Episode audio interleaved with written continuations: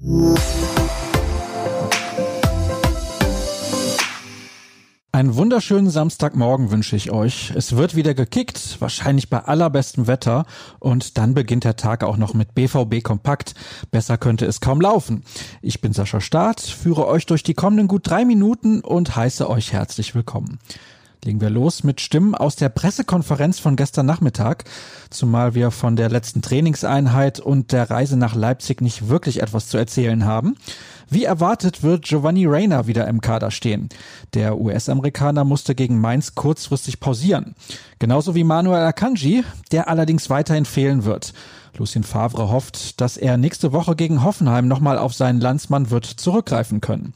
Aber nur eventuell, wie es der Trainer formulierte. Mario Götze ist ebenfalls in Dortmund geblieben. Auch bei ihm steht ein Einsatz am letzten Spieltag zur Debatte. Gesprochen wurde natürlich auch über die Vertragsverlängerung von Roman Bürki. Die Tinte unter dem Vertrag ist nun auch offiziell trocken. Bis Sommer 2023 wird der Schweizer Keeper zwischen den Dortmunder Pfosten stehen. Er hat sich bei uns etabliert und es war folgerichtig, den Vertrag zu verlängern. Das war auch sein Wunsch, kommentierte Michael Zorg die Personalie.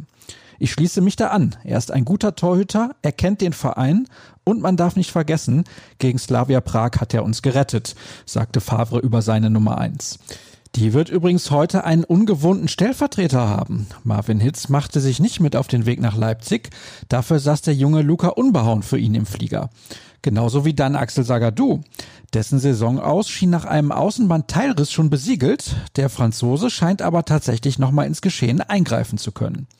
Völlig unabhängig davon glaubt Dirk Krampe, dass der BVB Gefahr läuft, den guten Eindruck der Rückrunde vollends zu verspielen. Beim 0 zu 2 gegen Mainz wurde ein erschreckendes Bild abgegeben. Ist die personell gebeutelte Mannschaft in der Lage, in Leipzig eine Reaktion zu zeigen? Zweifel sind erlaubt. Mehr darüber lest ihr in seinem Text. Bei Platz zwei wäre das wieder eine gute Bundesliga-Saison gewesen, meinte Sportdirektor Zorg übrigens gestern auf der Pressekonferenz dazu. Weiter geht's mit dem Ausblick auf heute und für den BVB steht in Leipzig bekanntermaßen der zweite Platz auf dem Spiel.